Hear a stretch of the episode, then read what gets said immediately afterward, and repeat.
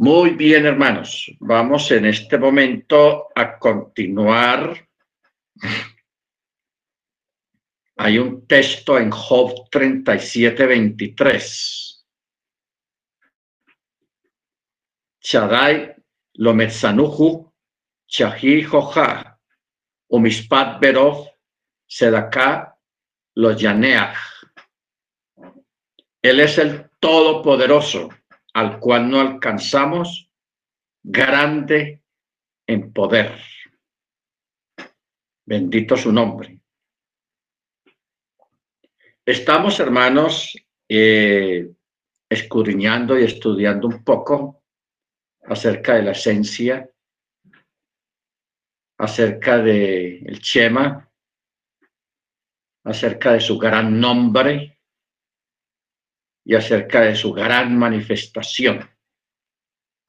¿Ok? Pero cuando hablamos de su esencia, eh, es bueno entender todo lo que tiene que ver con Él, en su grandeza, en su misericordia y en lo que Él ha manifestado en todos nosotros porque no olvidemos que Él no es parte del universo, sino que el universo es parte de Él. No olvidemos que no existe un lugar donde Él no esté, por lo cual cualquier lugar está en Él. Él creó el tiempo y el espacio. Ustedes saben que el, el tiempo es el resultado del movimiento de las cosas. Por eso todo está en movimiento continuo, todo se mueve. Si alguna vez todo se detuviera, lógicamente también se detendría el tiempo. Entonces eso sería una catástrofe que en cualquier momento el tiempo se detuviera, todo se quedara estático y habría una gran cataclismo. O sea, habría, al menos en nuestro planeta Tierra, habría una destrucción total de la Tierra un cataclismo a causa de, la, del, de que se detuviera el tiempo. Por eso el universo no puede vivir sin tiempo. Y por eso el Eterno creó el tiempo y aparte del tiempo lo matizó y lo, lo, lo transportó a lo que nosotros llamamos los días, a contabilizar los días, a contabilizar los años a través de los movimientos de la luna y los movimientos del sol. Por eso la luna es mensual. La luna se renueva cada 28 o 29 días, tiene una renovación. Bendito el Eterno. Entonces, por eso antiguamente, cuando no existían los almanaques, eh, las personas, los pueblos, medían el tiempo a través de lunas. Ellos decían, en 15 lunas o en 10 lunas, estaban hablando de la luna llena. En 10 lunas, o cuánto tiempo, qué edad tiene este niño. Este niño tiene 15 lunas o, o 20 lunas, cosas así. Entonces ellos empezaron, a medir el tiempo de acuerdo a los movimientos celestes, al movimiento de la luna y de otros planetas en el firmamento. ¿Ok? Ya luego se estableció numéricamente todo lo que tiene que ver con los, números y los, el almanaque, los meses, los años. Por eso la escritura en la Torá usted ve que ahí no hay ningún mes, el nombre de ningún mes. Solamente dice el primer mes, el segundo mes, el tercer mes, el cuarto mes, el quinto mes. Y cuando hablamos de semanas, se habla del primer día, el segundo día, el tercer día, hasta el séptimo día. ¿Ok? Porque antiguamente todo, en la época de la Torá, todo se medía de esa manera. Primer mes, segundo mes, tercer mes, cuarto mes. Ya cuando los hebreos van a Babilonia, ellos se dan cuenta que en Babilonia los babilónicos ellos sí le tienen nombre a, su, a los meses de su calendario. Le pusieron nombres de divinidades a, a los calendarios allá en Babilonia. Ya luego, años más tarde, los, los hebreos, ellos establecieron ya algunos nombres, no a todos los meses, pero sí a algunos meses les pusieron nombres, pero también realmente no se sabe por qué pusieron nombres de meses paganos babilónicos también a los meses, por ejemplo, el mes de Tamuz, y Tamuz es una, una deidad babilónica o, cananea. Y cuando menos piensa que tenemos en el almanaque hebreo el mes de Tamuz. Hay como dos o tres meses que no son netamente hebraicos, sino que son meses que se adaptaron los nombres al calendario hebreo moderno. ¿Ok? Mire usted que el mundo católico pues no quedó ajeno a estas cosas. Todos los meses del año que nosotros conocemos y dentro del cual nos desarrollamos y manejamos, enero, febrero, marzo, abril, mayo, todos esos nombres son nombres paganos que tienen que ver con deidades paganas eh, orientales. Por ejemplo, Juno Ah, bueno, todos esos nombres.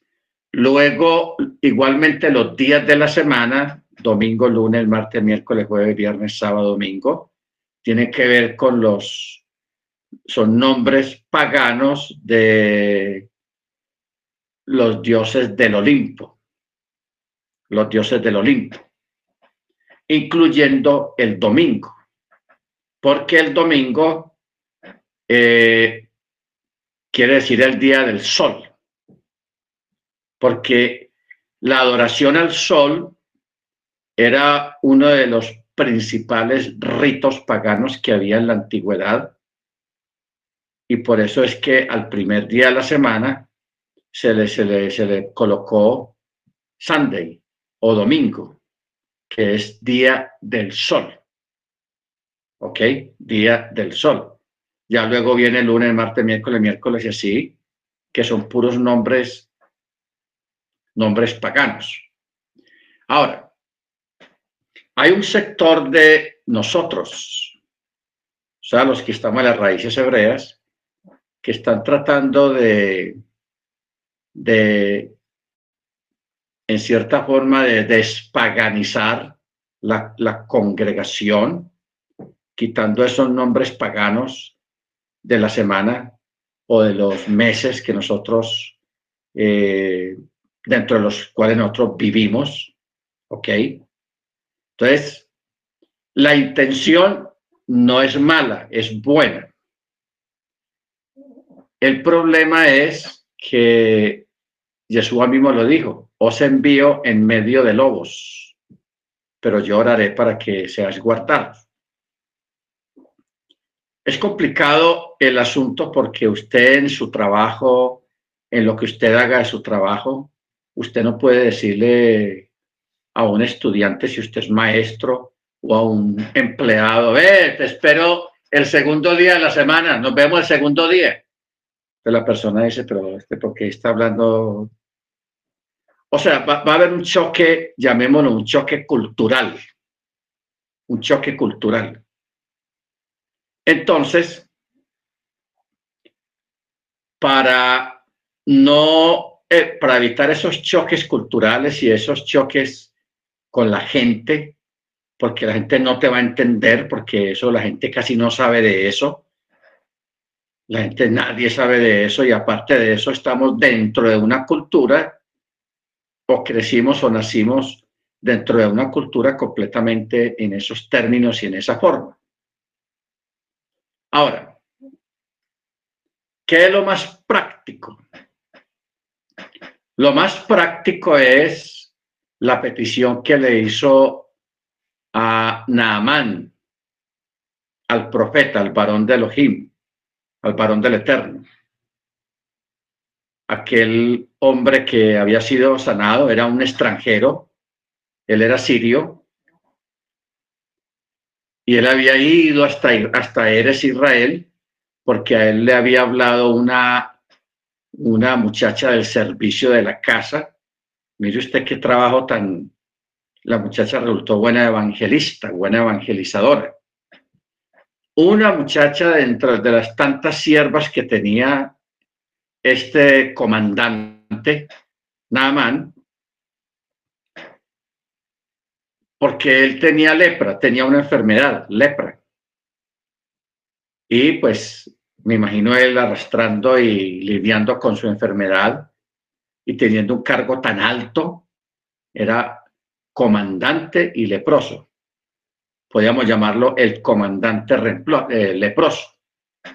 Tenía un cargo muy alto y estaba, y estaba muy cercano al emperador, al rey. Pero ella le habla a él acerca de que allá en, la tierra de ella hay un varón del Eterno que es muy bueno, él ora por los enfermos y son sanados. Y quién sabe en qué forma ella le habló y le habló y le habló y él le creyó, siendo que él era de otra cultura, de otro país y ella, lógicamente, pues extranjera y una sierva. Y él le prestó atención, creyó, pidió permiso al rey y armó viaje, porque en esa época eso no era de coger un bus o un avión y ya llegué, no, eran viajes de meses. Entonces pidió una licencia al rey para ir a, a sus asuntos de salud. Entonces, ya ustedes saben la historia, pues para no extendernos mucho en esto, de que él fue sanado en circunstancias pues un poco desagradables, porque él no creía en, la metodología del, profeta, bendito el Eterno, porque él era un hombre acostumbrado a los, a los desfiles, a la, a la, a la diplomacia, a, a todo aquello que tiene que ver con la carrera militar y más ante el emperador. Entonces hay una petición antes de él irse, hay una petición donde él le dice al profeta, varón de Elohim, yo quiero que el Eterno me perdone, porque como usted sabe, yo soy la mano derecha del rey, y a donde va el rey, allá voy yo. Soy como la sombra del rey. Entonces, como mi rey es pagano y yo acabo de conocer al, Elohim de los hebreos, y ahora creo en el Elohim de los hebreos, porque él creyó, entonces yo le pido, pide tú al rey, a, Elohim, que me perdone por cuando yo entre a los templos paganos donde va mi, mi, mi señor, mi jefe, mi rey, y yo lo acompaño a él cuando él vaya. Yo, cuando esté allá en ese lugar, en ese templo, yo no voy a adorar nada de lo que hay ahí. Yo solamente entro ahí porque tengo que acompañar a mi Señor, a mi amo, porque yo ese es mi trabajo. Ok, entonces el profeta, el varón de, de le dijo, ah, bueno, no, está bien, no te preocupes. Si nosotros, si él hubiera hablado en palabras nuestras ahora, él hubiera dicho, no, no te preocupes que el Eterno conoce tu corazón. De que tú entras allá a ese lugar pagano, es porque tienes que acompañar a tu patrón, a tu jefe, a tu amo. Y, y yo sé que usted no va a poner su corazón ahí en esos ídolos que hay ahí en ese lugar, hasta que el Eterno te libere de esa obligación con tu patrón y puedas practicar la fe con libertad. ¿Ok? Bendito el Eterno.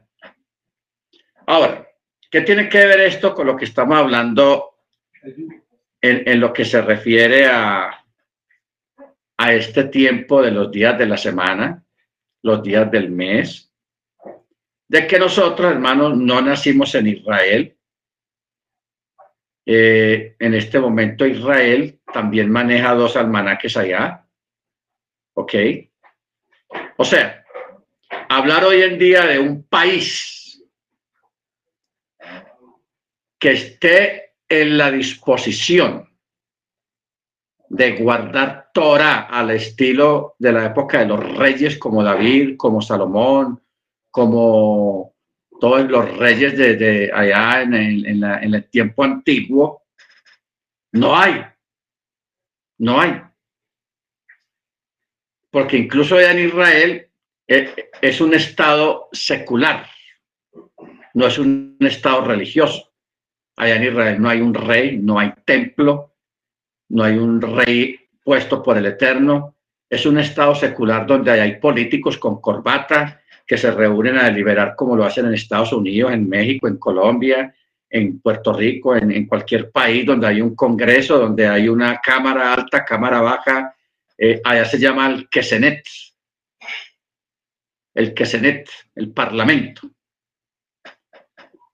Y allá son puros políticos, aunque tengan kipá y todas esas cuestiones y guarden Shabbat, pero allá todos no son temerosos al Eterno, son políticos al estilo moderno, donde hay influencias y, y voten por mí, reparto mercados, y hago esto para que voten por mí y hago trampas, ya está eso así.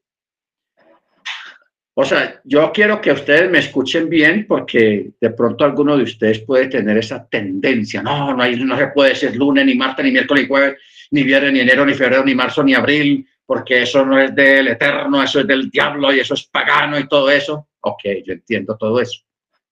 Estamos de acuerdo en esa parte. Pero para un pueblo, para una comunidad, decir que va a guardar Torah al estilo como se, guarda, se guardaba en el Antiguo Testamento, hay que vivir en un país que todo sea de la Torah, donde haya un rey puesto por el Eterno y donde haya un templo y donde todo el Estado sea Torah, solo Torah. Y eso no lo hay en ninguna parte.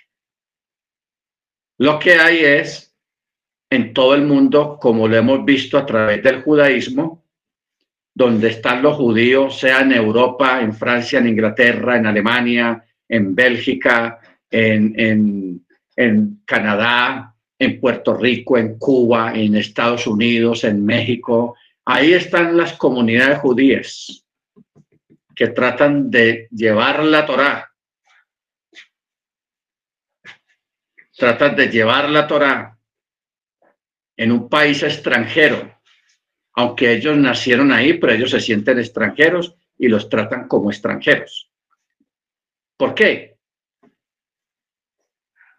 Porque no guardan la religión popular de ese país, el catolicismo. Ustedes los tienen por extranjeros, por extraños. ¿Ok? Baruch entonces ellos están ahí arrinconados en sus guetos, llamémoslos guetos, su comunidad separada, y ahí tratan, hacen la forma de, guardar la Torá y todo eso. Ya luego cuando en, los días de la semana, lógicamente ellos son personas que tienen que vivir, tienen que trabajar para, para poder vivir y subsistir, tienen sus trabajos, tienen sus negocios, y esos trabajos y esos negocios no es solamente para la comunidad de ellos, sino también para los gentiles, para la, demás población de donde están viviendo.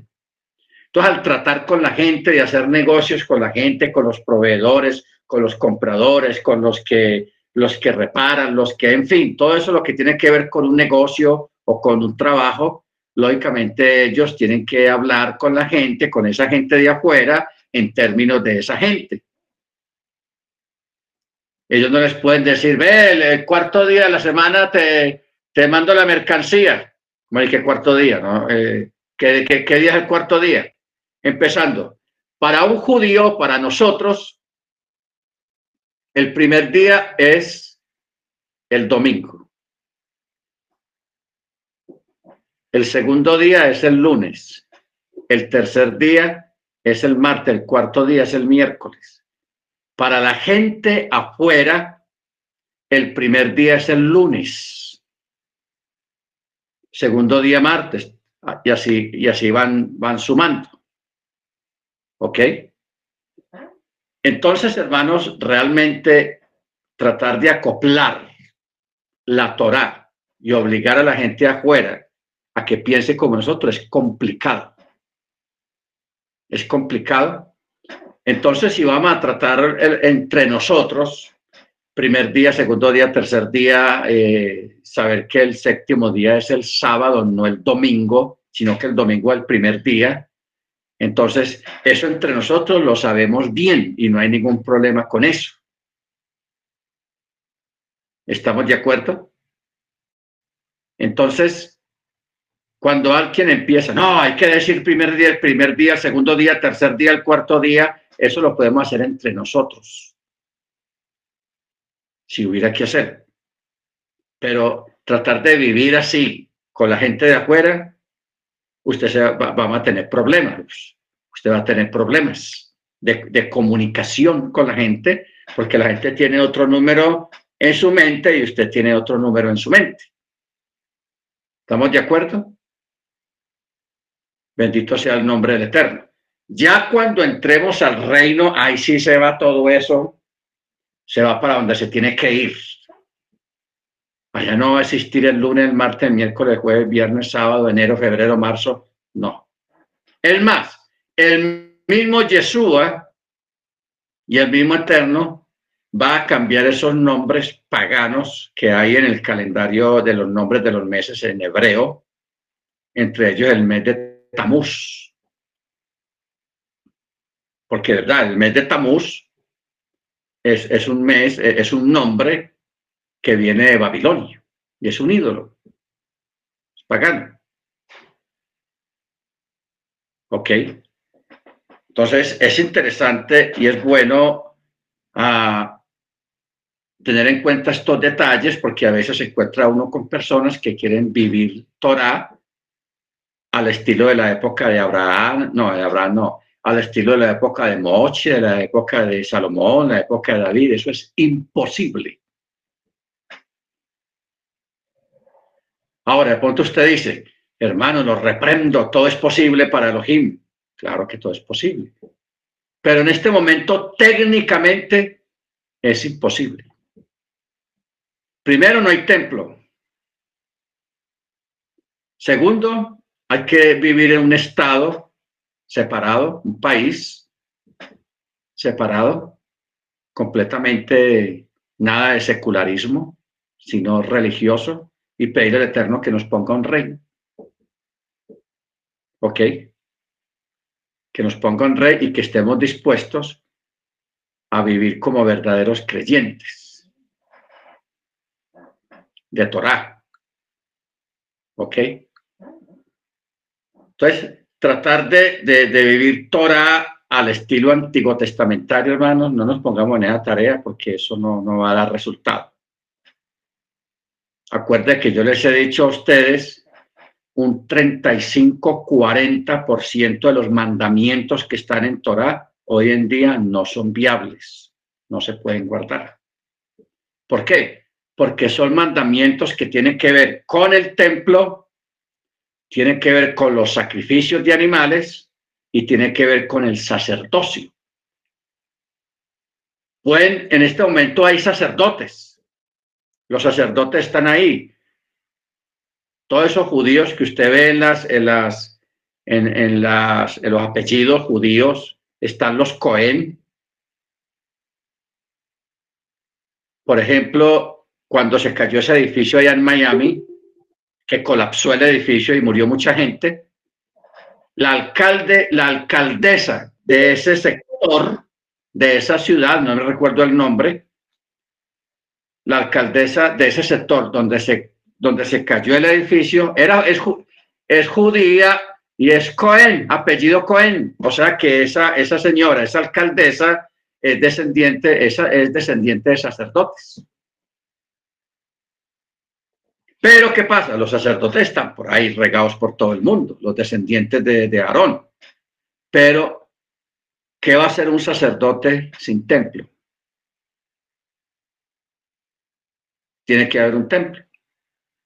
Ahora, también entender de que hoy en día ya no necesitamos sacrificios de animales. Eso es otra cosa.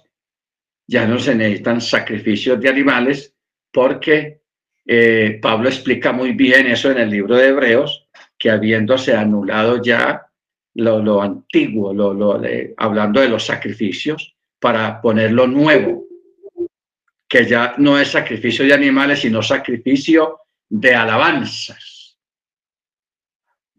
De alabanzas. Eh, ofrecer pues vosotros sacrificios de alabanza al Eterno. ¿Ok? Entonces, es bueno que antes de que nos, nos metamos en esos negocios, en esas cosas de, de, de, de, formas de pensar así, hay que analizar primero qué, qué, es ahora, qué estamos viviendo ahora y cómo, debemos, cómo deben de ser las cosas ahora con el Mesías a bordo. Amén. Baruch Bendito su nombre. Pero en el milenio, claro, en el milenio eso va a estar espectacular, hermanos. En el milenio van a desaparecer todos esos nombres paganos.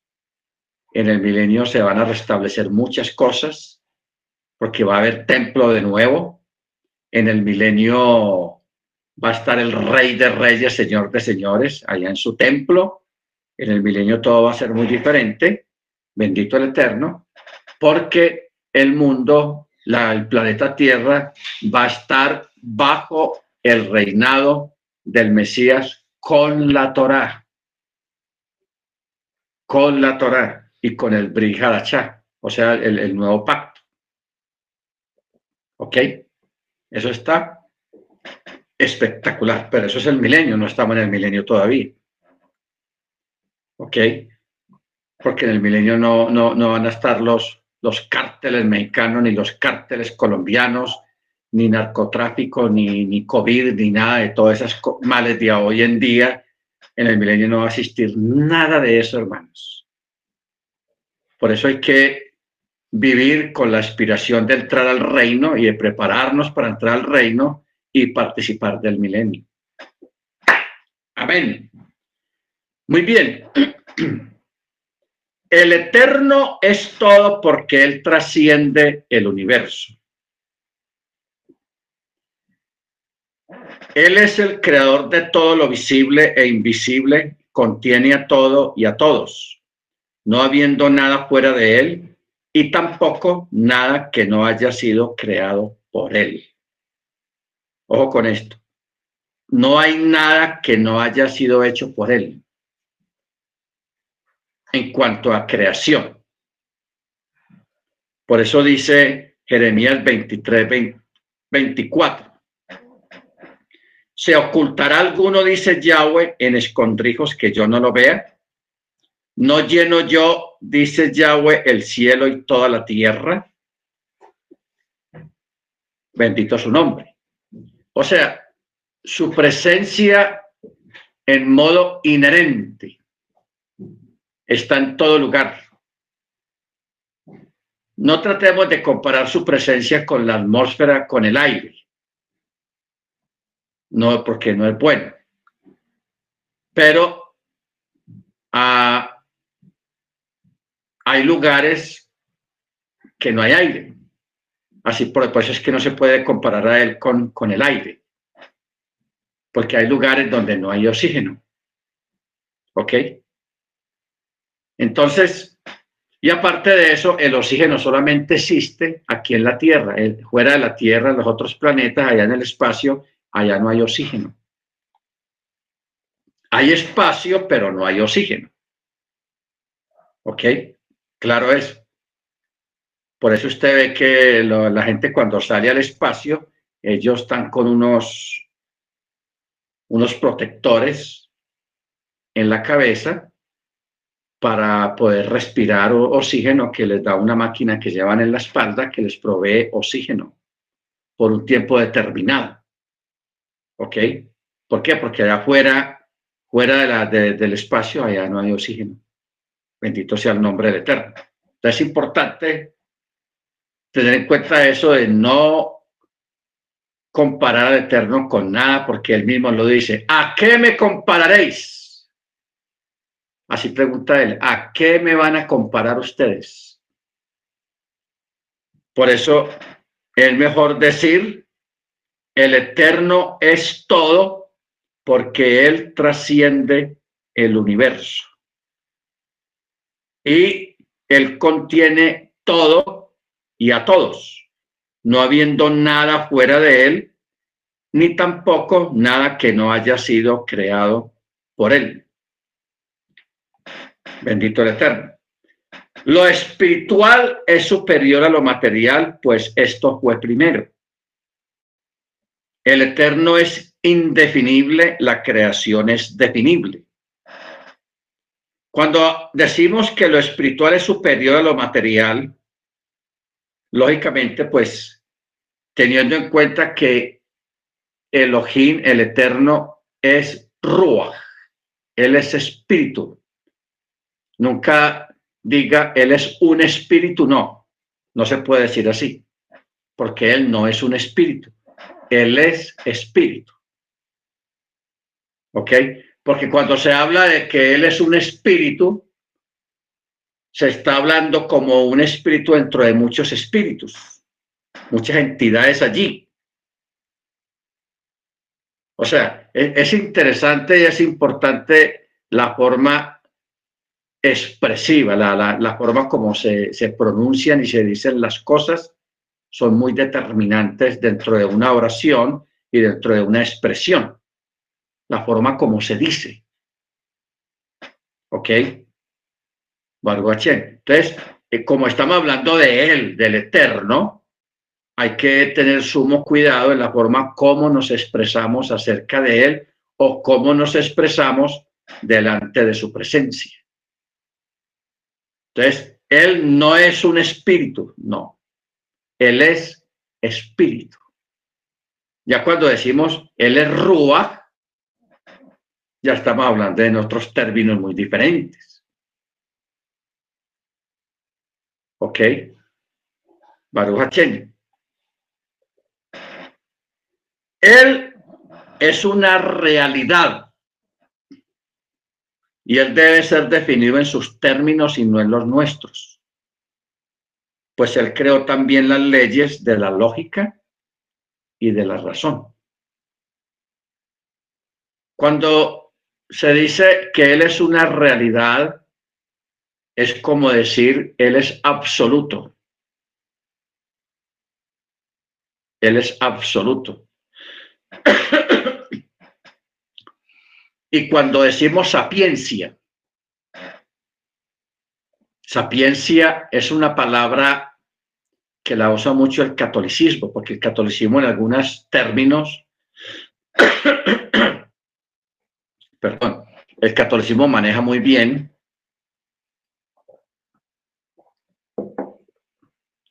los términos acerca de la divinidad. Eso sí es algo que hay que reconocerlo. Entonces ellos a veces utilizan mucho la palabra sapiencia. Sapiencia es una expresión que es como, como reducir varias expresiones en una sola. Sabio, científico, poderoso, sublime, grande, todo lo sabe. Entonces, Todas esas expresiones se encierran en una sola, sapiencia. En su sapiencia. Para que usted entienda, porque yo a veces digo esa palabra, en su, el Eterno en su sapiencia. O sea, en su conocimiento, en su ciencia, en lo que él es, en lo que él todo lo sabe, etcétera, etcétera. Entonces, cuando se dice Elohim es una realidad, se está hablando en su sapiencia, en lo absoluto de él. O sea, hablar en, este, en esta parte, hermano, sacar como una conclusión o expresarse libremente es como complicado, porque se está hablando de algo, de alguien, de una esencia, de un ser que encierra muchas cosas en sí mismo, que todo lo sabe, y no hay alguien en la tierra que sea comparable a él. Porque no hay un ser humano que tenga semejantes habilidades, semejante conocimiento y que al mismo tiempo sea la fuente del conocimiento. Por eso dice, él debe ser definido en sus términos, no en los nuestros. ¿Por qué no en los nuestros? Porque si usáramos nuestros propios términos, lo reduciríamos a nuestra altura y posición y eso no está bien delante del Eterno, reducirlo a Él en lo que realmente Él es. Eso es como un delito. ¿Ok? Entonces, por eso dice, Él debe ser definido en sus términos y no en los nuestros. Pues Él creó también las leyes de la lógica y de la razón. Una de las cosas, hermanos, que nosotros debemos de tener muy en cuenta es que nosotros, como personas de Torah, debemos de desarrollar una habilidad que se llama la lógica. La lógica. ¿Por qué la lógica? Porque usted sabe que allá afuera, en todas las ciencias, y en todas las ramas nos encajonaron. Y nos dijeron, tal y tal asunto es de esta y de esta manera, 1, 2, 3, 4, 5, 6, A, B, C, D, E, F. A es esto, B es esto, C es esto. Entonces a la gente la encajonaron con, con todas esas, con esos esquemas de estudio, con esa forma de, de, de distribuir un estudio sobre alguna rama, sea cultura, sea física, sea química, sea matemática, sea sociales, sea lo que sea la rama. Entonces todo se organizó, el mundo occidental organizó las cosas. A, B, C, D, E. El punto A, el punto B, el punto C. Y eso es lo que esclaviza la mente de la gente. Sea, eso no es malo, no, estoy diciendo que eso sea malo. Pero vamos a mirar, a, mirar un detalle sobre eso. Eso no es malo porque eso es orden y ese orden es bueno. ¿Ok? ¿Cuál es el asunto que, eh, que yo quiero que lleguemos? De que nosotros por el Ruach y por el poco medio o mucho conocimiento que usted vaya adquiriendo de las cosas y de la Torah especialmente, nos lleva, hermanos, a usar más la lógica y la razón.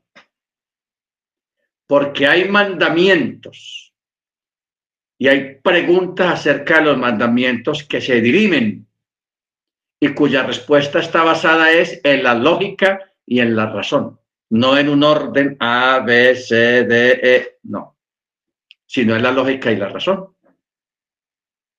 ¿Ok? Entonces, cuando nosotros aplicamos la lógica y la razón de las cosas y no nos aprestamos tanto a los esquemas humanos de estudio, a los sistemas humanos de estudio, entonces eh, vamos a, expresarnos mejor y, y vamos a entender mejor las cosas y vamos a expresarnos y no nos vamos a enredar tanto porque cuando uno trata de apegarse al 1, 2, 3, A, B, C, D, E, F, el sistema occidental, nos vamos a enredar mucho. Nos vamos a enredar. En cambio, si usamos lo que podríamos llamar la lógica y la razón, respaldada con el Ruach HaKodesh y la palabra implícitamente ahí, entonces vamos a escuchar o vamos a utilizar la lógica. ¿Ok? Porque todo principio de sabiduría, aparte de que es el temor al eterno, pero todo principio de sabiduría a nivel de conocimiento siempre termina en una lógica y en una razón. ¿Ok? Y eso se ve, por ejemplo, en una corte. En una corte hay un acusado que cometió un crimen tenaz, atroz, y él se va a juicio. Él dice, ah, yo contrato unos buenos abogados, les pago bien y, me sacan el limpio o me dan el mínimo, el mínimo de, de la condena. Entonces él contrata un pool de abogados, tres, cuatro abogados bien tigres, bien tesos. Entonces el gobierno tiene sus abogados también, que es la fiscalía, representan al gobierno, a la ley. Y ahí hay un jurado y un juez. Entonces empiezan los dos grupos, eh, comienza la fiscalía, o sea, la parte acusadora a exponer sus argumentos y empiezan a exponer y a, hacer, y hacer ver a esa persona como el más malo de la película, el crimen que cometió es digno de una condena máxima, no merece ver la calle, en fin, eh, los argumentos y la forma como un, fiscal, un acusador lo hace, ¿ok? Con toda la argumentación respaldado por la misma ley, etcétera, etcétera, etcétera. Expone su caso. Luego el juez le da la oportunidad a la defensa a, los que defienden al acusado. La defensa pues trata de poner su, su cliente como un ciudadano pulcro, un ciudadano correcto, en fin, usa sus argumentos en defensa y a favor de su protegido. Y hay una exposición de un grupo y de otro. Esa exposición se la están haciendo al jurado. ¿Qué es lo que hace el jurado? Usted se va a dar cuenta, hermanos, que los jurados, cuando un gobierno escoge jurados, no escoge gente que sean abogados o que sean... No. Ponen gente normal, pero que no sean abogados. Al menos en Estados Unidos funciona así. Llaman gente común en la computadora y le mandan la cartica, vea, señor fulano y tal, usted eh, ha sido seleccionado por el gobierno para que usted nos pueda colaborar en servir como jurado en, una, en un caso que tenemos, etcétera, etcétera. Si la persona acepta y tiene tiempo, él va. Y está el tiempo que sea necesario en, en la corte sirviendo como jurado. Ahora, ¿qué es lo que hace el jurado? El jurado escucha las dos opciones, el de la, el, de la, el ente acusador y el de la defensa. Entonces ellos reciben toda esa información y ellos toman una decisión y esa decisión la toman por lógica y razón, porque ellos no son abogados. Lógica y razón.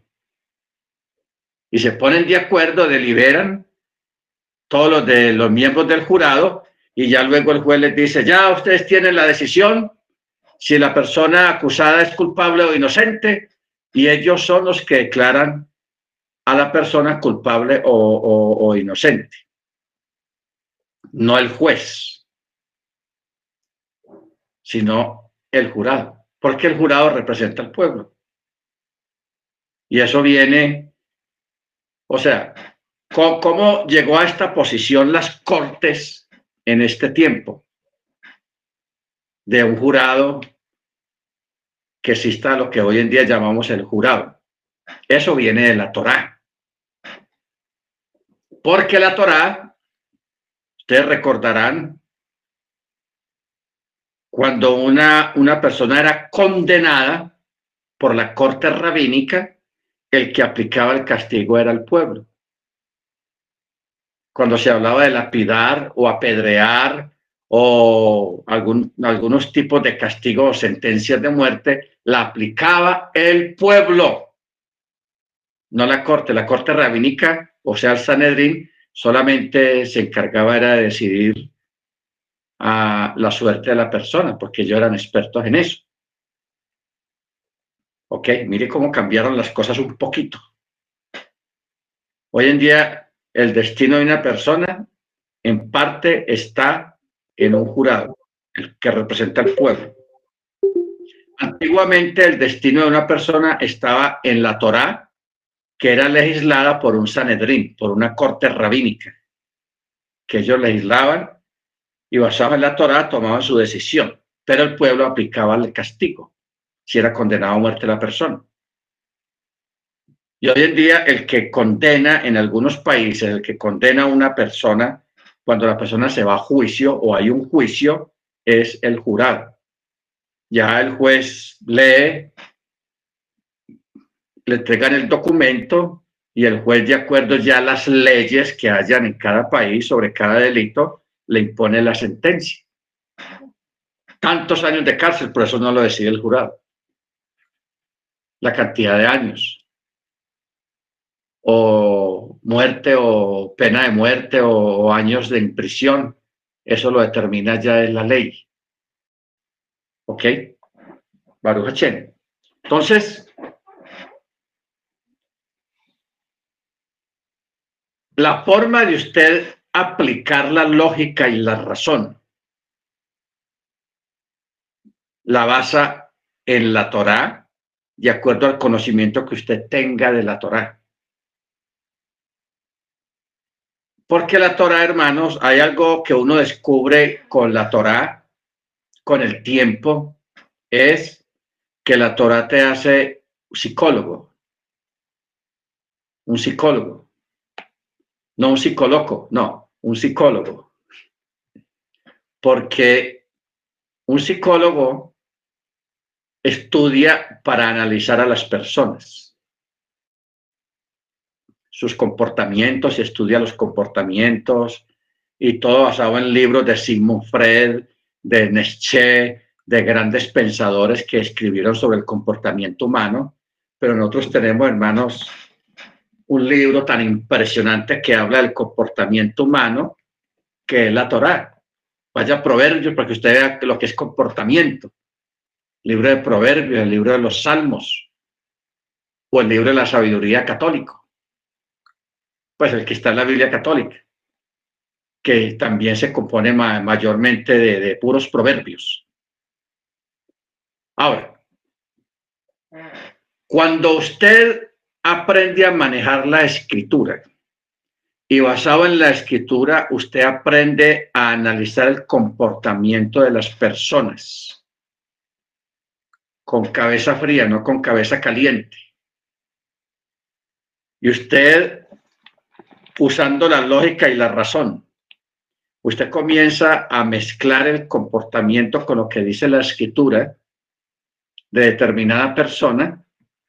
Usted ya sabe, más o menos, intuye por lógica y por razón lo que está pasando con esa persona. Ahora, nosotros tenemos una ayuda extra que es la ayuda del Ruach. Usted ve que siempre en el principio de las clases le oramos al Eterno y dentro de la oración usamos la palabra discernimiento. Danos discernimiento. ¿Qué es discernimiento? Discernimiento es adquirir la habilidad o el don de usted poder entender un texto o un comportamiento o unas palabras de una persona más allá de lo que la persona está diciendo.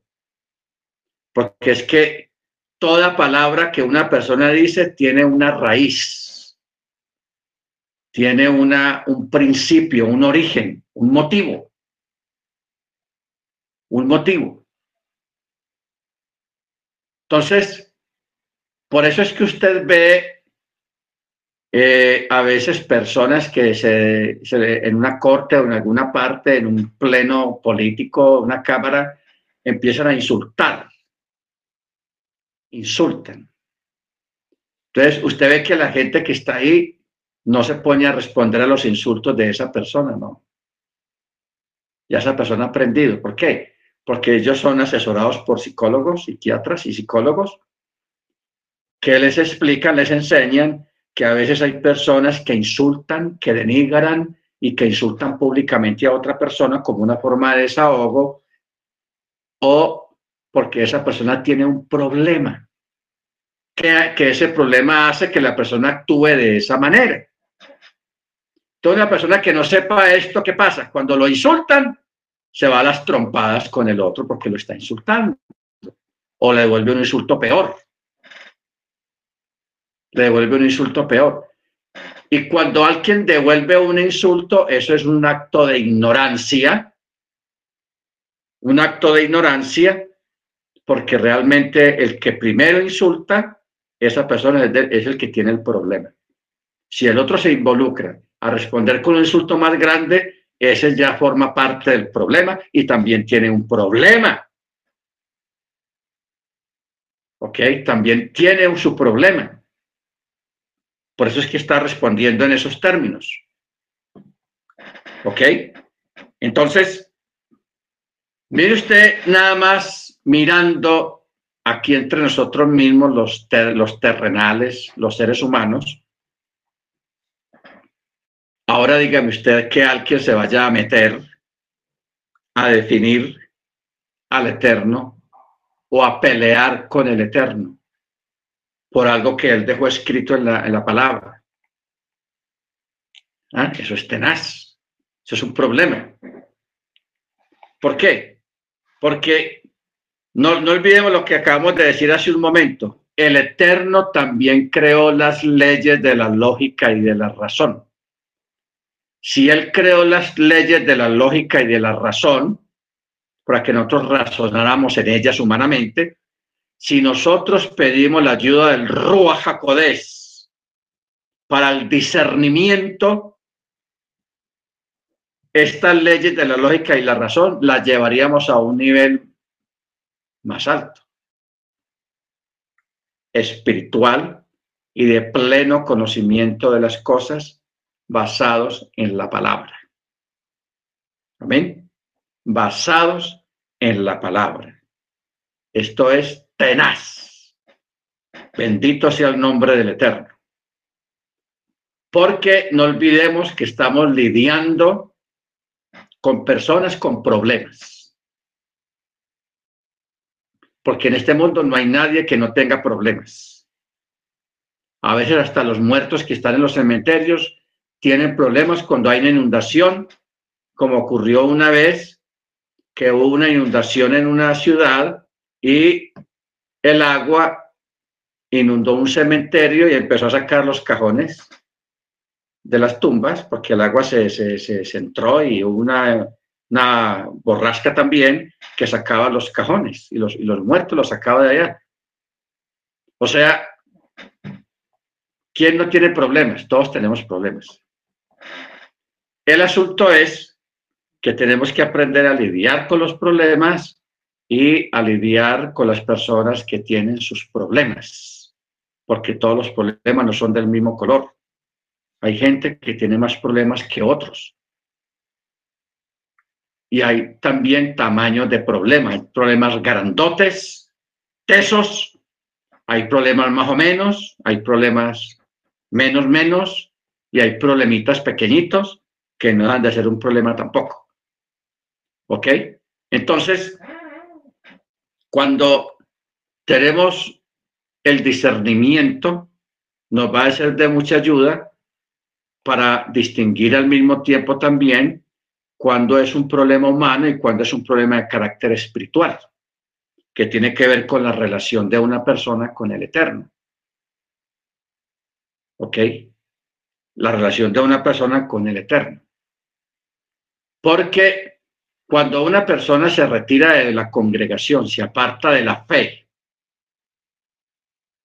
lógicamente hubo un detonante, hubo un motivo, supuestamente que motivó a esa persona para decir, yo no me voy de aquí, yo no creo más. Entonces nosotros tenemos no, que prestarle atención, no al motivo tanto, porque a veces uno se pone triste, ay, ¿cómo así? Qué embarradas, hermano, hay que caerle arriba porque hizo eso, que vea cómo le parece que por eso se fue fulano y tal. tampoco. O sea, esa persona desde hace tiempos ya estaba, ya se había retirado de la congregación, simplemente estaba ahí físicamente, pero su corazón ya no estaba ahí. Solamente necesitaba una excusa. Necesitaba una excusa. Y el hermano Perano se la dio. Le dio el chico, como se dice, le dio el momento de la excusa para ya definitivamente irse. Pero no fue eso lo que, no, la persona ya estaba fuera, hermanos. Ya estaba fuera de tiempos. ¿Ok? Al tiempo estaba afuera. Bendito su nombre. Ahora, por eso, hermanos, en un tiempo tan complicado como el que vivimos ahora, con tanta problemática que estamos manejando, con tanta incertidumbre que hay sobre los eventos, porque yo pienso que todos estamos en la misma tónica. A nivel espiritual, Señor, ¿qué, qué sigue? ¿Qué va a pasar? ¿Cómo va a pasar? ¿Qué esperamos? ¿Qué no esperamos? ¿Qué hay que hacer? porque todos quisiéramos escuchar que alguien nos dijera exactamente qué está pasando y qué es lo que hay que hacer. ¿Cierto? Son dos palabras claves. ¿Qué está pasando realmente y qué es lo que hay, y qué es lo que, hay que hacer de una? Para tener una base y un punto de partida en todas las cosas. Pero no la hay. No la hay. ¿Por qué no la hay? Porque posiblemente no hemos acudido a donde debemos acudir realmente para buscar respuestas, que es primeramente al Eterno y que el Eterno nos dé, no a todos, alguno, con uno solo estaríamos bien, de que le dé un discernimiento para discernir el tiempo que estamos viviendo exactamente. Porque yo puedo decir muchas cosas y, hay bases bíblicas que yo pueda usar para eso. ¿Ok? Y, no está malo. Pero podría ser lo que no es lo que realmente está pasando. ¿Ok? Porque usted sabe que la, la, la palabra, la, la Tanakh, es un libro, es un documento que la persona hábilmente ha sabido manejarla para sus propios propósitos, sus propios proyectos, etcétera, etcétera. Pero lo que necesitamos es alguien que no tenga un proyecto de beneficio propio, sino alguien que nos diga, esto está así y hay que hacer esto así y punto. Ya, neutral. Neutral. Que no está expresando sus propios sentimientos ni sus propios pensamientos, sino el pensamiento del Eterno. ¿Ok? Entonces, por eso, hermanos, de verdad, eh, debemos de procurar pedirle al Eterno el discernimiento, la revelación, porque necesitamos, estamos urgidos todos de entender el tiempo que estamos viviendo. ¿Ok? Pero con exactitud, o sea, no de aproximaciones, ni invento, ni nada, sino algo que realmente venga de, parte del Eterno. Eso es lo que necesitamos. Algo que, venga de parte del Eterno, que nos lo muestre. Baruch ¿Por qué? Porque mire que les voy a decir algo.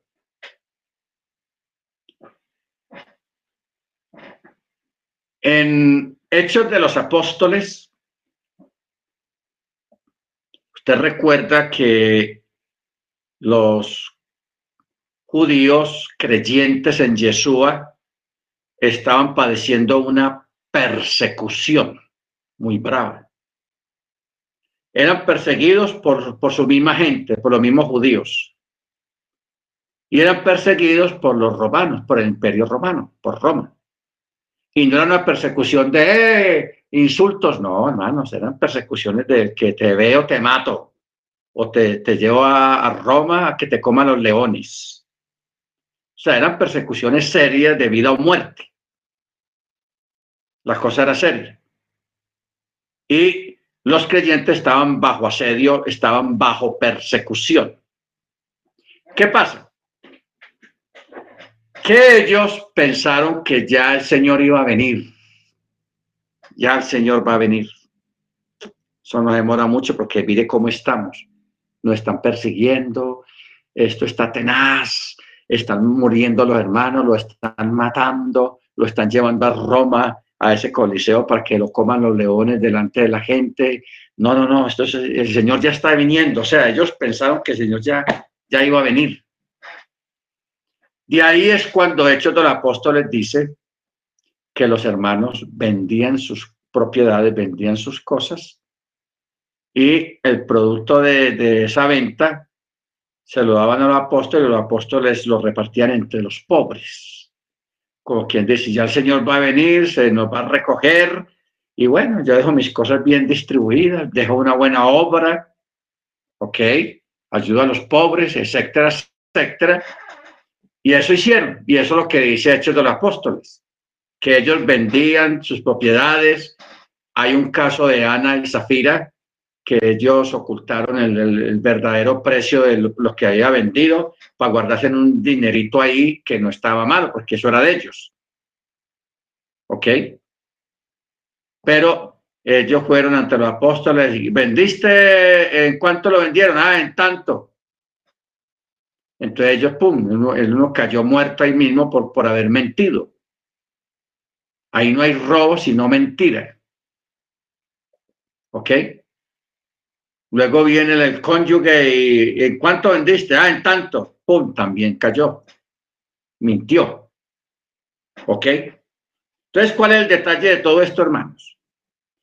De que ellos, en ellos se gestó este tipo de sentimiento, de sensación, de que el Eterno ya venía, de que Yeshua ya venía por la, por la congregación y que ya, vendamos todo y llevo a los pobres, colaboremos con la gente pobre y chao, nos vamos, el Señor ya viene. El Señor no era el tiempo de su venida. Teníamos que llegar nosotros todavía dos, casi dos mil años después. Entonces, aquí hay, un, aquí hay unos detalles que hay que tenerlo en cuenta, hermanos. Primero, ellos tenían el Ruach. Tenían el Ruach el espíritu de santidad. Todo me pregunta, bueno, si ellos tenían el espíritu de santidad, ¿por qué el Eterno no les reveló de que, de que cómo así, de que, de que ya, ya, ya, va a venir? Si todavía faltan más de, de, de 1500 años. Tiempo es lo que falta. Entonces, a veces vienen esas preguntas. Y sucede, hermanos, de que el, lo que hay que hacer y lo que hay que tener en cuenta siempre en este tipo de situaciones es discernimiento. O sea, pedirle al Eterno discernimiento. Porque Yeshua le dijo a los fariseos, a los judíos de esa época,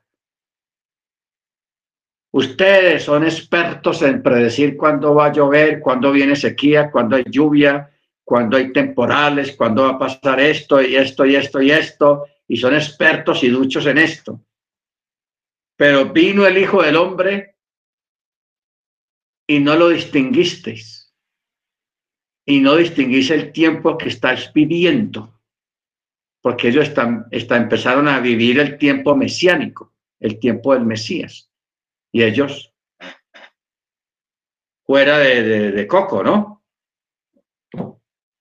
Despistados completamente. Pues eso Jesús les decía a ellos, no, tuviste, viviste el tiempo de la visitación y no lo, no lo entendiste, no lo, no lo vieron.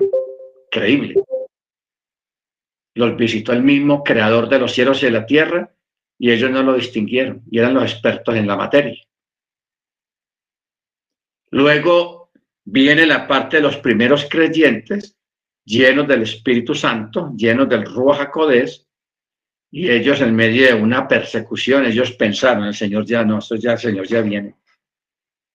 Se levantaría algún predicador, buen predicador, y les dijo, no, hermanos, el Señor ya, ya, ya, ya, porque mire, esto está muy apretado, mataron a tantos hermanos por allá, a los hermanos de Antioquía, y los llevaron para, a los hermanos de la Odisea, los llevaron para Roma, a los hermanos de allí, murieron tantos. O sea, un, momento de estupor, de persecución, de muertos, de puras pérdidas.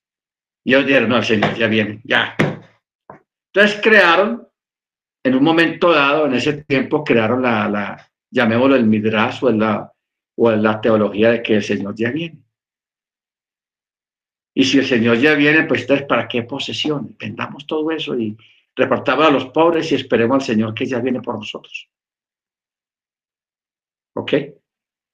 Entonces, eso pasó en la Keilah en sus comienzos. Hubo esa equivocación a través de la historia han pasado igual. Pasa una tragedia, una guerra, un terremoto. Usted ve que cada vez que hay un terremoto de esos que, que sacude todo y que muere mucha gente, ¿qué dicen los predicadores? No, el Señor ya viene, ya. El Señor ya va a venir. Mire esto como está. porque el miedo y el temor hace que la gente se vuelva apocalíptica. Entonces, para uno evitar ese tipo de situaciones, necesitamos discernimiento y más en este tiempo. Eh, no estamos en tiempo de guerra, pero no, no, no, sabemos qué es peor, si, si una guerra o lo que se está viendo en este tiempo de tanto engaño, de tanta cosa falsa, de tanta cosa, de todo lo que estamos viviendo con eso de las pandemias y, y que las vacunas, que una cosa y que la otra. Hermano, esto está complicado. Está complicado. Por eso necesitamos discernimiento para discernir y pedir al Eterno que nos ayude a entender el tiempo que estamos viviendo. Lo que no entendieron los fariseos y los escribas, los doctores de la, de la ley en aquella época cuando él vino, lo que no entendió los primeros creyentes, en plena persecución imperial.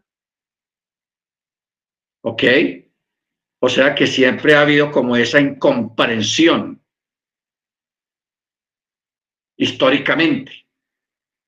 Y nosotros podemos hacer la excepción. Con la ayuda del Eterno podemos hacer la excepción de, buscar, de entender, de discernir. Con la ayuda del Rúa Jacodés, que el Eterno nos ayude a entender este tiempo, a vivir este tiempo con sabiduría. Amén.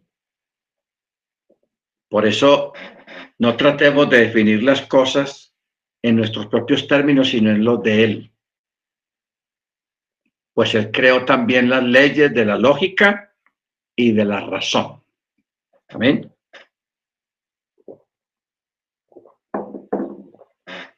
la lógica y la razón. El Eterno no tiene otra causa que él mismo.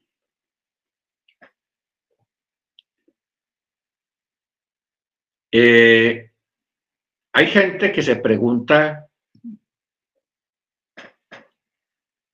los filósofos especialmente preguntan mucho y dicen, bueno, entonces, ¿quién creó a Dios? Hay gente que pregunta eso. ¿Quién creó a Dios? La respuesta es nadie. Nadie lo creó a Él. Porque Él es el origen. Él es el principio. Y Él existe desde la eternidad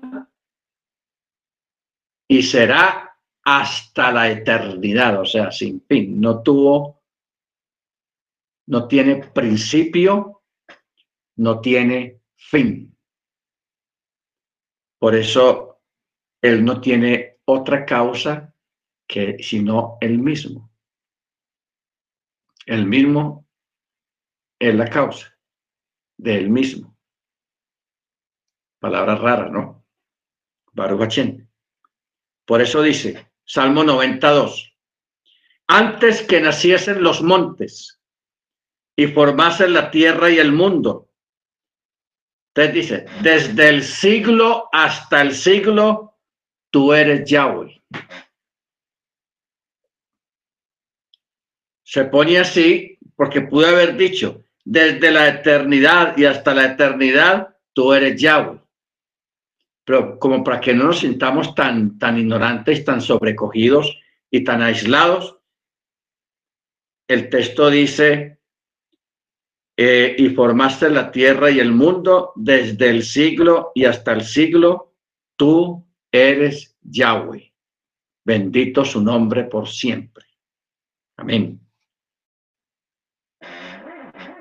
Ahora, Isaías 43, 10, 11, mire cómo dice. Vosotros sois mis testigos, dice Yahweh, y mi siervo que yo escogí para que me conozcáis y creáis y entendáis. Tres cosas. Conocer, creer y entender que Él es. Eso es lo que dice el texto. Conocer, creer, entender que Él es. Y que antes de Él no fue formado ningún Elohim, ni lo será después de Él. Yo yo, Yahweh, y fuera de mí no hay quien salve. Fuera de mí no hay quien salve. ¿Ok? Bendito sea su nombre. Ahora, aquí vamos a hablar de los tiempos. Isaías 46, 9. Dice, acordaos de las cosas pasadas, desde los tiempos antiguos. Ustedes mencionados tiempos, las cosas pasadas desde los tiempos antiguos. Porque yo soy Anoji Yahweh y no hay otro Anoji, otro Elohim, y nada hay semejante a él. Ojo con esto, hermanos, porque esto es, este texto es pura unicidad. Dice, no hay otro Dios y nada hay semejante a él. O sea, y excluye cualquier otra divinidad. Que anuncio lo por venir desde el principio y desde la antigüedad lo que aún no era hecho. Que digo, mi consejo permanecerá y haré lo que quiero. Amén. Pero yo quiero, volvamos a mirar esta parte cuando dice que anuncio lo que va a venir desde el principio. Pero mire que aquí cambia de tiempo. Y desde la antigüedad, lo que aún no era. Lo que aún no era hecho. O sea que aquí hay dos anuncios. El primero, Génesis 1.1. En el principio creó Elohim los cielos y la tierra. Pero antes de que se dijeran estas palabras, cuando no se había creado nada todavía, ya él se lo había anunciado a sí mismo. Voy a crear un universo, voy a crear un mundo, voy a crear siete cielos, voy a crear todo esto. Eso es lo que está diciendo. Pero no se lo está diciendo a nadie ni a otro, sino que se lo está diciendo a sí mismo. Eso es lo que dice ahí. Que anuncio lo por venir desde el principio y desde la antigüedad lo que aún no era hecho, que digo, mi consejo permanecerá y haré lo que yo quiero. Amén. Haré lo que yo quiero. Los seres humanos entienden la existencia como causa y efecto. O sea, principio y fin. Nosotros humanamente no entendemos una existencia indefinida. ¿Por qué? Porque estamos acostumbrados a que sabemos que todo tiene un principio. Cómo se construye un lapicero, cómo se construye una libreta, de dónde sale el material, y, uno se va para atrás y se va para atrás y se va para atrás y, todo tiene como un principio. ¿Ok? Todo tiene un principio. Entonces, hablar de una existencia indefinida, sin principio, sin origen, ya eso es otra cosa. Ya eso son palabras mayores, como dicen los cubanos. Eso sí no lo entendemos nosotros muy bien. Una existencia indefinida, o sea, existente siempre, que existió siempre y existirá siempre después de que nosotros hayamos pasado. Por eso dice el Salmo 103, 17. Mas la misericordia de Yahweh es desde la eternidad y hasta la eternidad sobre los que le temen, y su justicia sobre los hijos de los hombres. O sea, quiere decir que la misericordia del Eterno sobre nosotros no tiene fin. Y esa misericordia se gestó aún desde antes de la creación del mundo. Usted y yo ya existíamos, ya estábamos en la mente del Eterno, ya estábamos en Él. ¿Ok? O sea que no, no crea que usted nació y, y el Eterno dijo, oh, qué sorpresa, no, usted ya estaba a nivel de persistencia en la mente de él. ¿Cómo él hace eso si somos millones de personas? No sé cómo lo hace. No sé cómo lo hace. No vamos, no vamos a hablar de gigabits ni megabits, porque eso va más allá de, de, de, de, megabits y de gigabits. Eso va mucho más allá de una memoria. Pero que ya persistíamos en él, es cierto.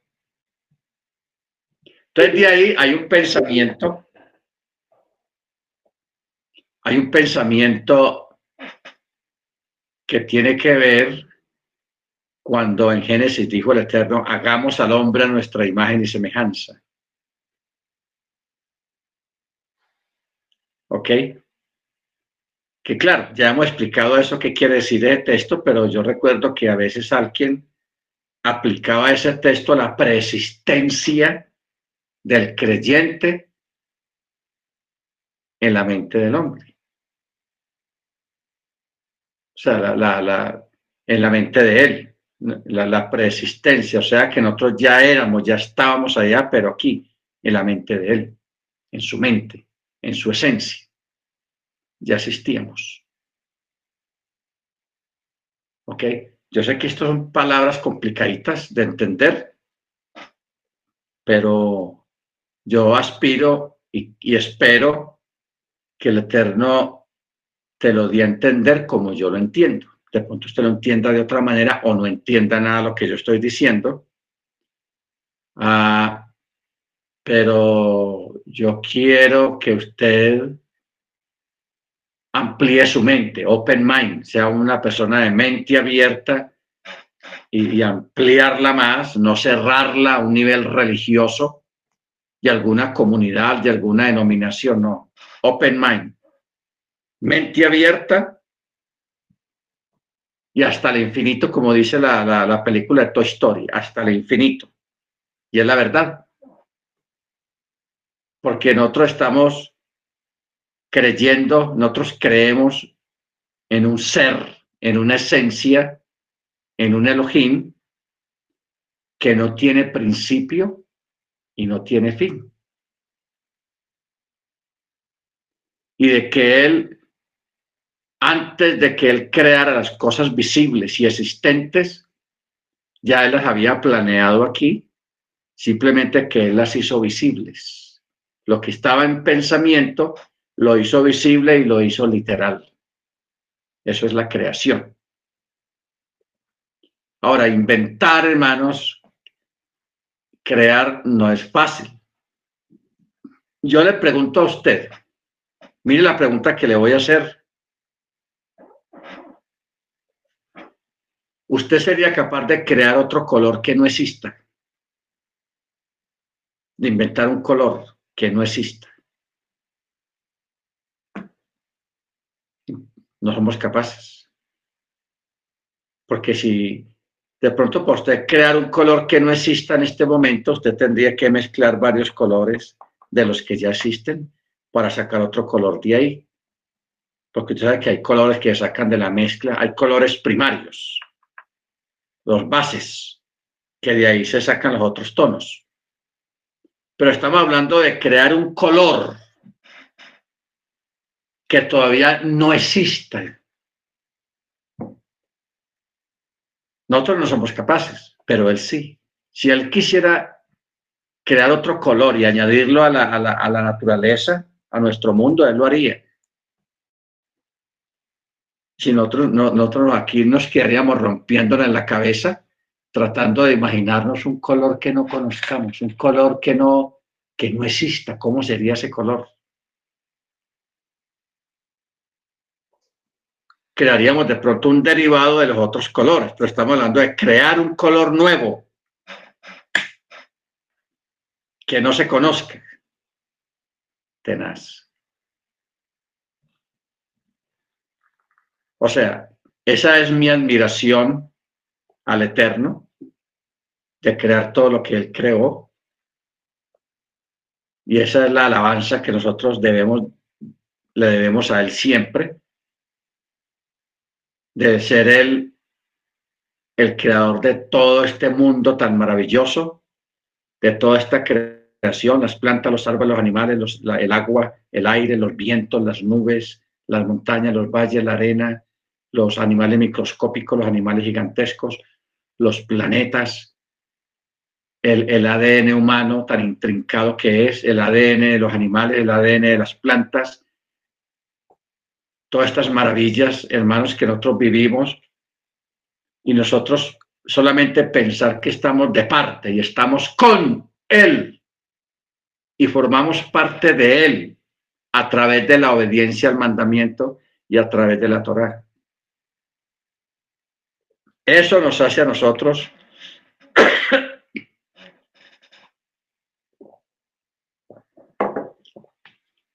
un privilegio muy grande un privilegio muy grande de poder ser hechos y llamados hijos de Yahweh. Amén. Bendito su nombre por siempre.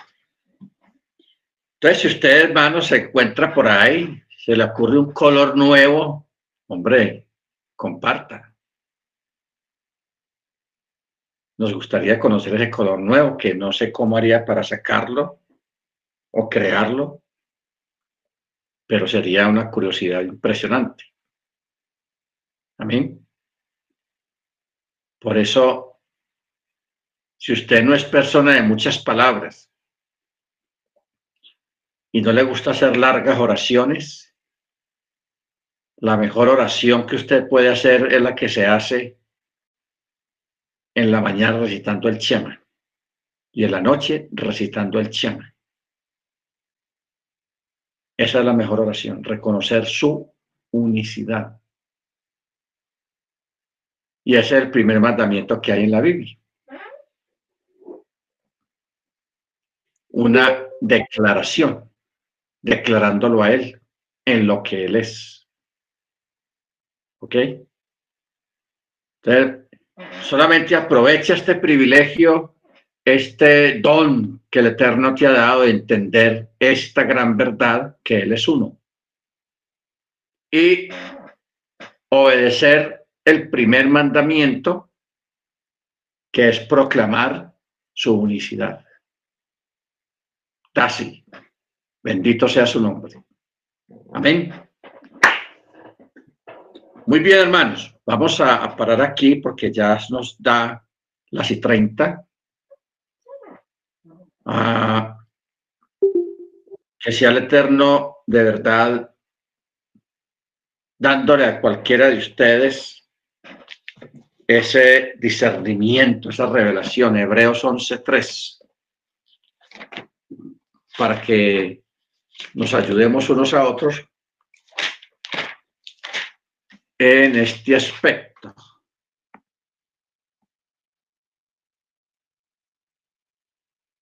11.3, Hebreos 11.3. Dice, por la fe entendemos haber sido constituido el universo, o sea, ordenado y establecido. Por la palabra de Yahweh, de modo que lo que se ve fue hecho de lo que no se veía. Amén. Gracias, hermana Nurk. De modo que lo que se ve fue hecho de lo que no se veía. Amén. Baruch Muy bien, vamos a orar, hermanos. Vamos a darle gracias al Eterno por privilegio que nos ha dado estar aquí reunidos.